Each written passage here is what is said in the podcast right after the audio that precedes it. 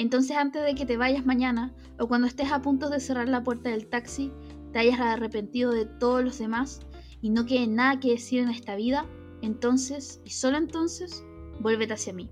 Aunque sea en broma, o como una última ocurrencia, que hubiese significado todo para mí cuando estábamos juntos. Y al igual que hiciste en aquel entonces, mírame la cara, aguántame la mirada y llámame por tu nombre. Qué triste esta weá. oh, este, en la última parte del libro Call Me By Your Name, dos chicos muy blancos minimistas, Italia, esa onda, gays, me encanta. Y nada, y esa era la última parte, así que les di el terrible de spoiler. Esta es la segunda temporada y les doy la bienvenida a la... Ay, porque dije, ya, lo arruiné todo. Bienvenido a la segunda temporada de Una cita con la colorienta. Esta noche tenemos, o noche, tarde, día, dependiendo de cuando lo escuchen, muy Truman Show. Tenemos a Chris, que viene de Uruguay. Él es de un pueblito muy pequeño, pero ahora está viviendo en Montevideo pero queremos que Chris se presente. Chris, preséntate por favor. ¿Cómo estás? Buenos días, buenas tardes, buenas noches para los que nos escuchan por ahí. ¿Mm? Muchísimas gracias por la invitación primero. Y sí, soy de un pueblito chiquitito al este. Viven unas 20.000 personas y tiene más aspecto de aldea que de ciudad. Y aunque Montevideo es una ciudad, de hecho la más importante de Uruguay, apenas es mm, bueno, es menor que algunos de los barrios más grandes de Sao Paulo. Entonces, es como que nunca he vivido realmente dentro de la verdadera urbe. Así que nada, soy un, tipo pueblerino. bueno, eh, te cuento que yo cuando era más chica vivía en una ciudad llamada Coyhaique, que queda como demasiado aislada a pesar de que queda dentro del continente, como que no hay nada. Ah, mira, ahí se escuchó el, el googleando. estoy buscándolo. Buenísimo. Eh, y un pueblo de 50.000 habitantes en donde están, como te digo, en medio de la nada, pero mucho bosque. Es como estar en Alaska, básicamente. Creo que lo he dicho varias veces en este programa, eh, porque la vida es muy dura, mucho frío. Em, qué sé yo, hay que tener mucha fuerza porque hay que salir a picar leña desde la mañana, qué sé yo. Así que te entiendo lo que es ser pueblerino. O sea, yo me vine a igual me vine a vivir como el año podría ser 2014 acá Santiago, que ya es una ciudad de como de 4 o 5 millones de personas o más, incluso no sé cuánta gente hay ya. Mil, sí, no sé cuánto, mucha gente. Em, pero bueno, ese no es el caso que estamos acá. Por favor, Chris, danos más de tu descripción, cuántos años tienes, a qué te dedicas. Eh... Datos sobre mí, ok. No venía preparado para esto. Em, nada, mi nombre es Cristian. Aunque nadie me dice por mi nombre completo, de hecho cuando lo escucho pienso que me van a rezongar. Tengo como un sesgo cognitivo de que mi nombre completo significa que hice algo mal porque mi mamá me rezongaba diciendo mi nombre completo. Así que... ¿Cuál es tu segundo nombre? Fernando. Entonces, Cristian Fernando, eso ya ahí te, te morí. Sí, sí, sí. En ese punto ya estoy a punto de entrar en un castigo. Igual me portaba bien cuando era chico, ¿eh? No era muy de que me retaran. Eh, tengo 25 años, tengo mucha barba, parece que tengo más años de los que en realidad tengo.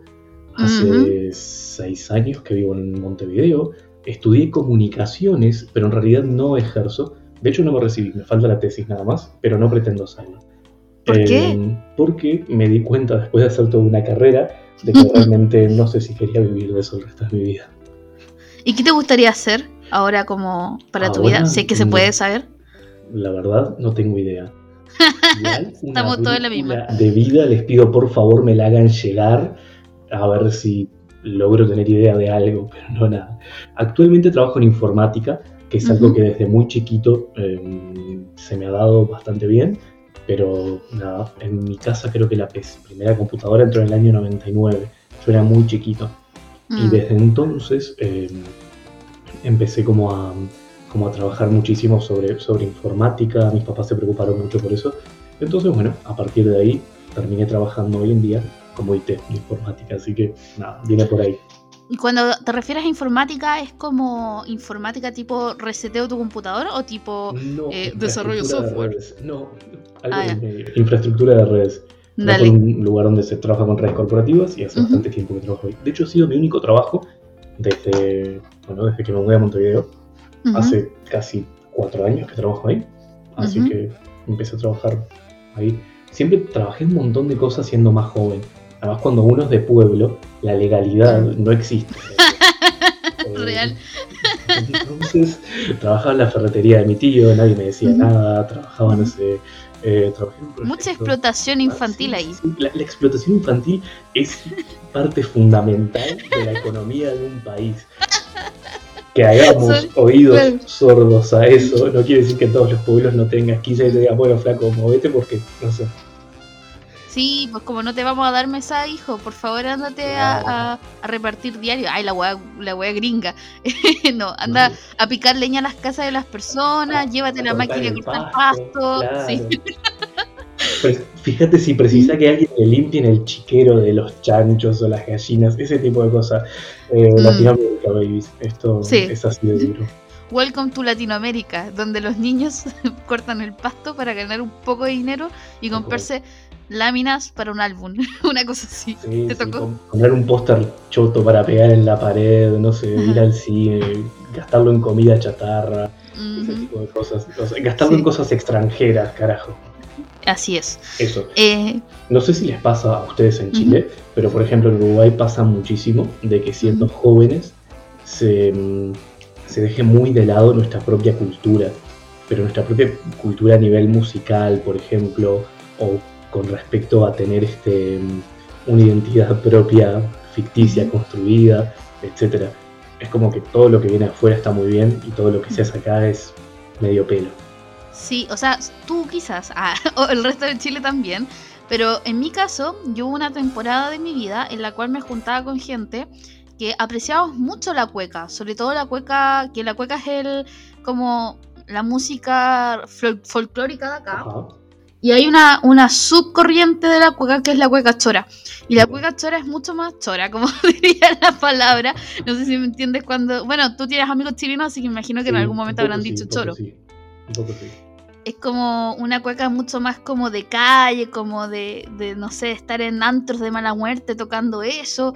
Y, más que nada me metí a ese mundo porque me gustaba mucho el vino. y el vino es bueno. Entonces.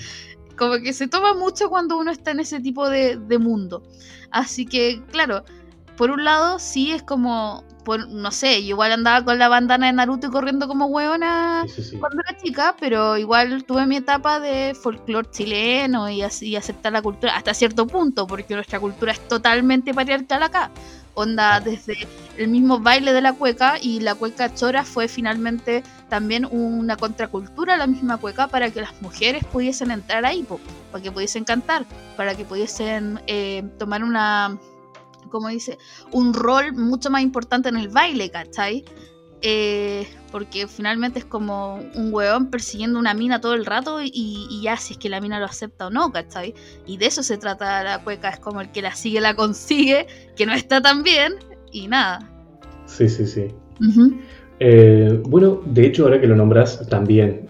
Yo vengo de un pueblo en concreto de Uruguay, mi pueblo es 33, que fue el que desarrolló una especie de, eh, de mitología propia acerca del canto folclórico. Tenemos que remontarnos un poco antes, y perdón, entro en modo historia. Ah. todo lo contrario, todo lo contrario. Apartarnos de las sendas académicas para hablar de nuestra propia historia. Eso sonó tan, pero tan bacán. sonó muy académico, algo que escucharía en la universidad. No, todo lo contrario. Hay que alejarse de los caminos académicos para hablar de nuestra propia historia. Tomar la postura académica y solemne ante nuestras propias vivencias, las vivencias de nuestros padres, de nuestros abuelos, etc., es convertirlas en un mero hecho y deshumanizarlas completamente. Ahí, como diría un amigo, siempre dice: lo solemne no es lo mismo que lo sublime. Ah, esa. Ah, es cierto. no, es, que es eso. Si nosotros empezamos a, tratar la historia como, como un poco muy por encima, teniendo en cuenta, sí, había gente que trajeron de África que eran esclavos, claro estamos dejando de lado que eran nuestros bisabuelos. Bueno, en Chile, en nuestro caso, nunca hubieron, o sea, hubieron muy, muy, muy pocos esclavos africanos. Es más, la, eh, la, gente como de siempre me equivoco acá, la gente descendiente afroamericana, ¿cachai? Que eh, vino ahora hace un par de años a Chile. Entonces todavía el racismo está como a flor de piel en y se ve, ¿cachai? En las calles. la gente nunca había visto un negro, como, claro, nuestras pieles tostadas, qué sé yo, pero nunca habían visto un negro en su vida, ¿cachai? Entonces algo muy nuevo acá. Bueno, continúa. no, por ahí venía también la historia que, iba a decir. Tiene que ver con que Uruguay es un país adolescente. Es un país que fue fundado luego de la conquista, obviamente, y no tiene población indígena. O sea, sí la tiene, pero es mínima, mínima. De hecho, la población afrodescendiente es solamente el 8% en Uruguay. Entonces, eh, pasó una cosa, en un momento, luego de la revolución, o sea, a la revolución le llamó el proceso independentista, ¿sí? Eh, pasó que había un tipo que era un político, se llamaba Rivera de apellido, no le caía muy bien lo que era la población indígena porque para él era un problema, porque bueno, no seguían las reglas que él quería, y les dijo, che, Artigas los manda a llamar abro paréntesis, Artigas es el máximo libertador de Uruguay, una especie de Han Solo, pero de 1820. la raja, qué gran referencia.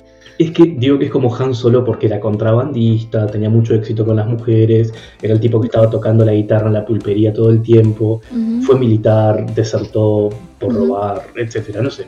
Hay muchas cosas. Muy... Bien, es Han Solo. sí. Mm. Entonces, eh, Artigas vuelve, los manda a llamar, muchachos, los necesitamos más que nunca, vamos a hacer un consejo acá, pim pum pam, va a estar buenísimo, vamos a un asado, va a estar de más. Vengan, traigan a su gente que va a estar bueno. El tema es que la muchachada va, se arrima. Eh, el nombre del lugar tendría que haberles dado una pauta. Eh, porque el lugar se llamaba Sal si puedes, entonces ya tendría que haberles dado una pauta. Mm. Eh, bueno, el tema es que los exterminaron a casi todos. Ahí, en ese lugar es una especie de horqueta de río que no los dejaba pasar, una masacre mm. horrible. Y Uruguay no tiene población indígena casi, como si pasa en otros países de Latinoamérica, que de hecho son la población predominante. Y crecimos bajo, bajo este yugo de tener una identidad construida a base de inmigrantes europeos. Mira. no teníamos algo que dijera, bueno, esto es algo distintivo nuestro. De hecho, lo de Artigas es como, bueno, es el único que más o menos hizo algo, muchachos, este, vamos a pintarle un cuadro o algo, lo mandó pintar un dictador, el que lo pintó hizo un retrato hablado acerca de los testimonios de la época, etcétera, y le pintó un tipo sucio y barbudo en la puerta de la ciudad de Montevideo, y el presidente de facto que había en ese momento le dijo, eh, no, me lo afeitas y le pones un traje. o no, es como lo que diría mi mamá cuando llevara algún algún pretendiente. Me lo afeitas y me lo traes en traje si me lo vas a presentar.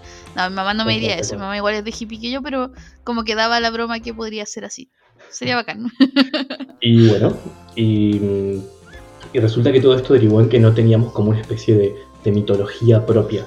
Y en los años 50, 60 y 70 se empezó a desarrollar esta especie de folclore urbano, creado como en los pueblos, en las ciudades, este campo ya contaminado por, la ciudad em, y creó una especie de mitología poética muy setentera, donde el paso de la cocaína se nota muchísimo. Em, y digo esto porque hay cosas que son como muy exaltadas, hay cosas muy, muy, muy locas. Hay cosas muy poéticas, hermosas, y hay otras que, bueno, que uno dice, che, Ulises, vamos a aflojarle, porque... Mucho, mucho. Me quedé pensando en algo. Eh, ¿Qué te quedaste Y de lo que me dijiste. ¿Por qué, siendo Violeta Parra una de las principales referentes del folclore latinoamericano, eh, en Chile no la tienen como, bueno, como algo esencial? No sé. No, sí lo tienen, solo que no salen las monedas nomás. Pero hay onda todo, incluso sobre todo ahora la revolución eh, que hubo hace poco, o sea, el estallido social, en la revolución feminista del 2018, siempre la figura de Violeta Parra está sumamente presente, sobre todo en las calles, porque finalmente, como tú mismo dices, claro, en la academia podría estar y está, pero finalmente ella es una figura de la calle, una figura de la lucha, de la representación, de que una mujer puede estar de pie luchando en contra entonces finalmente es eso, ¿cachai? Como que igual, si por ejemplo me la pusieran en un billete, mmm, no sé qué tan simbólico sería eso, de una apropiación del gobierno sobre una figura de la lucha. Es como que pusieran a la hija de perra puesta en un, en un billete, ¿cachai? Es como una, es parte de la representación de la lucha, ¿no? De ustedes, ¿cachai? Gobierno, Estado, etcétera, etcétera.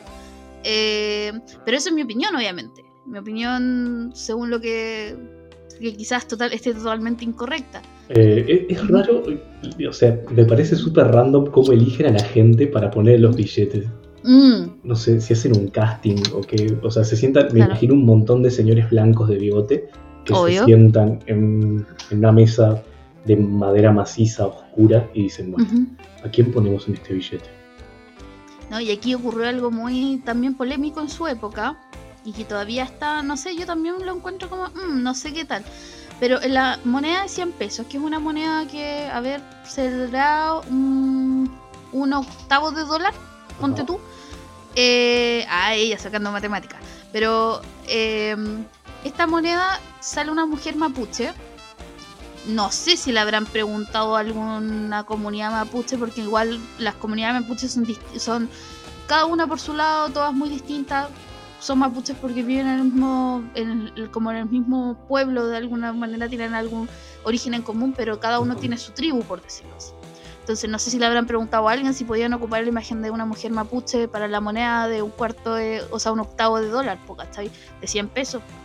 Entonces, como, no sé, es como extraño, así como incluso siento que es como un poquito apropiación cultural, ¿cachai? Puede ser, puede ser. Ah, claro, puede haber sido una visualización, pero al mismo tiempo apropiación cultural, ¿cachai? Te entiendo, te entiendo, full. Creo que la única mujer, creo no, es la única mujer que aparece en un billete en Uruguay es Juana de Ibarburú. No sé si la ubicas, es una escritora, poeta. este, bueno, ella fue, una poeta increíble, obtuvo el título de Juana de América en un momento cuando las ferias mundiales eran importantes y todo eso. Eh, y Juana es como una figura bastante, bastante exaltada porque escribía muy bien y dentro de los cánones esperables para la época. Entonces escribía como desde cosas muy profundas de amor visceral hasta, mm, hasta cosas que tienen que ver con su propia soledad y, bueno, y un montón de, temas que tienen que ver con su propia percepción acerca del mundo, que es increíble y que es única. Tiene una historia muy, muy interesante, Juana de Ibarburu, que si algún día estás al, pedo, eh, la puedes buscar, porque está muy, muy buena.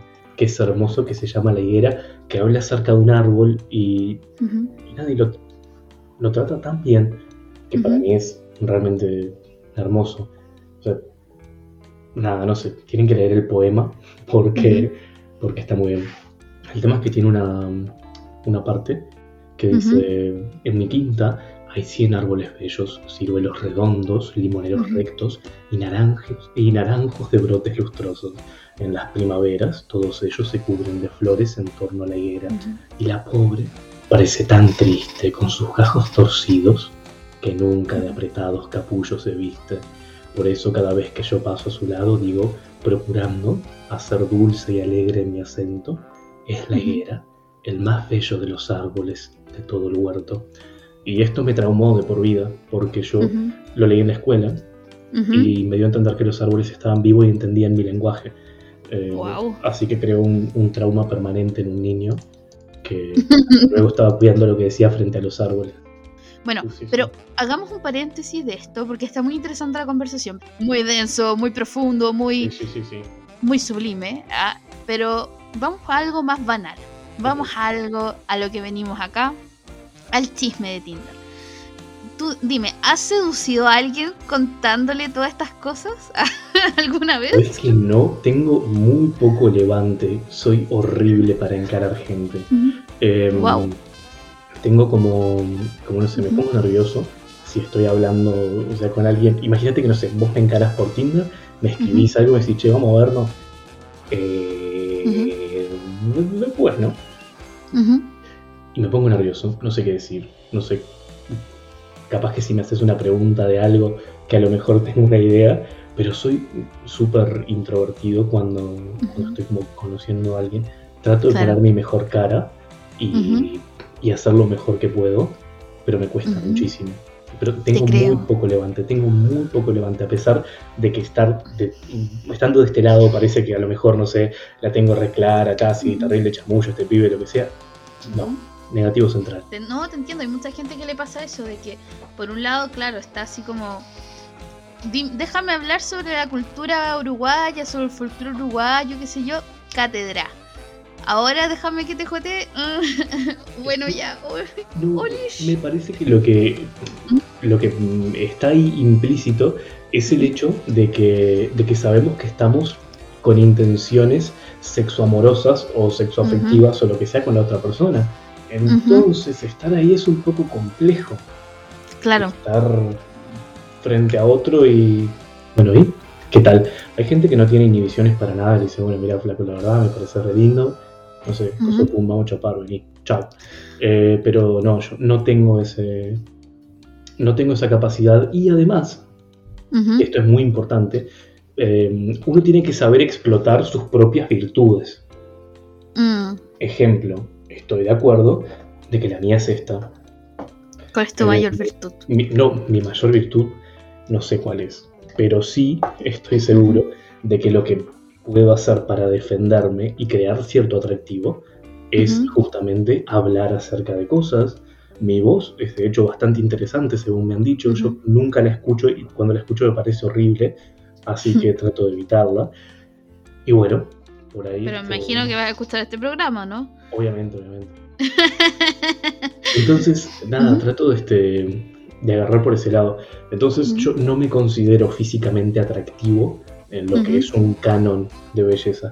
Entonces, bueno, puedo, mi enganche es por este lado, así que claro, no tengo ese, ese superpoder. No sé vos qué tal, si, si, te manejas así, de ir de frente y decir, che, vení, vamos a chapar. Ah. vamos a tomar unos vinos y después les tenés ahí al pibe o la piba y le decís, bueno, vamos a chapar o no.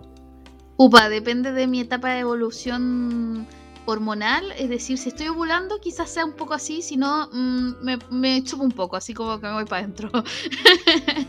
me ha pasado que sí, claro, le he dicho a personas, es más, una de mis relaciones con las que tuve eh, un amorío muy bonito, que duró poquito, pero después nos hicimos grandes amigos, fue así, partió de, ven a mi casa, así como yo llegué como un poco ebria a mi casa y le dije, y temprano, le dije, ven a mi casa en tiempo de pandemia, o sea, en, tiempo de que ya no, no había pandemia antes. claro. Eh, y él me dice, vivo en San Bernardo, estoy allá en una hora y media, porque es, que más o menos es la distancia entre San Bernardo y, Santiago Centro, que son las comunas, porque como te digo, Santiago es muy grande. Em, es como, no ah, no, diría así como ir de, Colonia a Buenos Aires en un express. Ah, no sé si dará por minutos, 45 minutos. Ah, no, menos, menos eso que, ¿Cómo se llama? De lo que dura San Bernardo. A mí me sale más barato ir a Buenos Aires que ir a visitar a mis padres a 33. Dios mío. No, suele suceder, suele suceder. no, no, sé si te pasa de repente que uno cuando eh, tiene tan, de repente ya, sí, laico, todo lo que queráis, eh, ateo, todo lo que queráis, pero de repente se te salen estas frases como, por Dios, eh, o alejado de la mano de Dios, o... yo digo dioses. Em, Mira. O sea, pero es una cosa que tengo desde hace años. Creo que fue desde que leí Percy Jackson, hace... Percy Jackson es tu religión. Percy Jackson es mi religión. Y me quedó en dioses. Entonces digo dioses. Ah, damn, dioses y no digo Dios o por Dios, digo uh, dioses. y, tengo como determinados tipos de dioses que eso, ahí. Em, pero no, nada. Dijiste lo de atea. ¿Sos atea, atea, full? O sea, es como no me importa. Básicamente, la religión no es un tema para mí. Eh, como que desde que mi mamá me dejó ser libre y no ir a misa más, como que la verdad nunca creí en Dios y y nada, no es como que tampoco profese el ateísmo y sea como ese estereotipo de la gente religiosa que cree de los ateos como que te quieren convertir todo el rato, que finalmente es lo que ellos hacen con el resto de la gente. Pero sí, como que no creo en nada, no. Básicamente creo en mí misma, como dice eh, Residente. Eh, lo único que creo es en tu sonrisa. Ah, eh, Oye, para ir terminando este programa tan eh, educativo, educativo, como diría los 31 minutos. Aguante 31 minutos. Y aguante Juan Carlos Bodoque. Y este es el único lugar en que voy a poder hacerlo, así que toda mi vida he vivido para este momento. Y quiero decir que hago una, una imitación perfecta de Juanín. Tulio, estamos al aire. Así que. Wow. Entonces creo que con esa voz deberías decirnos una frase para terminar este programa. Por favor, sería lo más random que me pasaría esta semana. Te lo suplico, hazlo. Sí, di una frase random con la que quieren que te recuerde. Eh, mira, voy a, voy a copiarte. ¿Ya? Y voy a, leer una frase romántica en un libro. ¡Oh! me encanta. Pero con la voz de Juanín, si no, no vale. Pero con la voz de Juanín, tal cual. Y voy a agarrar. Eh, ¿Conoces a John Green? En un momento fue muy conocido. Sí, obvio. Sí, bueno, escribió un libro que es Buscando Alaska. Esto no se, eh, no machea a veces mis gustos con mi aspecto. una no, no machea. Bien, yo soy un oso de un metro ochenta, barba, tengo 60 centímetros de espalda, llevo unos auriculares que parece que estoy todo el tiempo escuchando death metal, pero en realidad estoy escuchando los poemas leídos de Benedetti. Entonces. wow. Yo creí que ibas a decir escuchando Sakura Captor o una wea así. También. bueno, el capítulo 21 de Buscando Alaska tiene una, una frase que para mí es hermosa y que define la manera en la que uno a veces se siente desde su perspectiva tan ínfima cuando conoce a alguien que le parece magnífico, magnífico en el sentido de magno, justamente, de, enorme. Bien, lo digo con la voz de Juanín, es, una frase muy conocida. Si las personas fueran lluvia, yo sería llovizna y ella sería un huracán. Wow.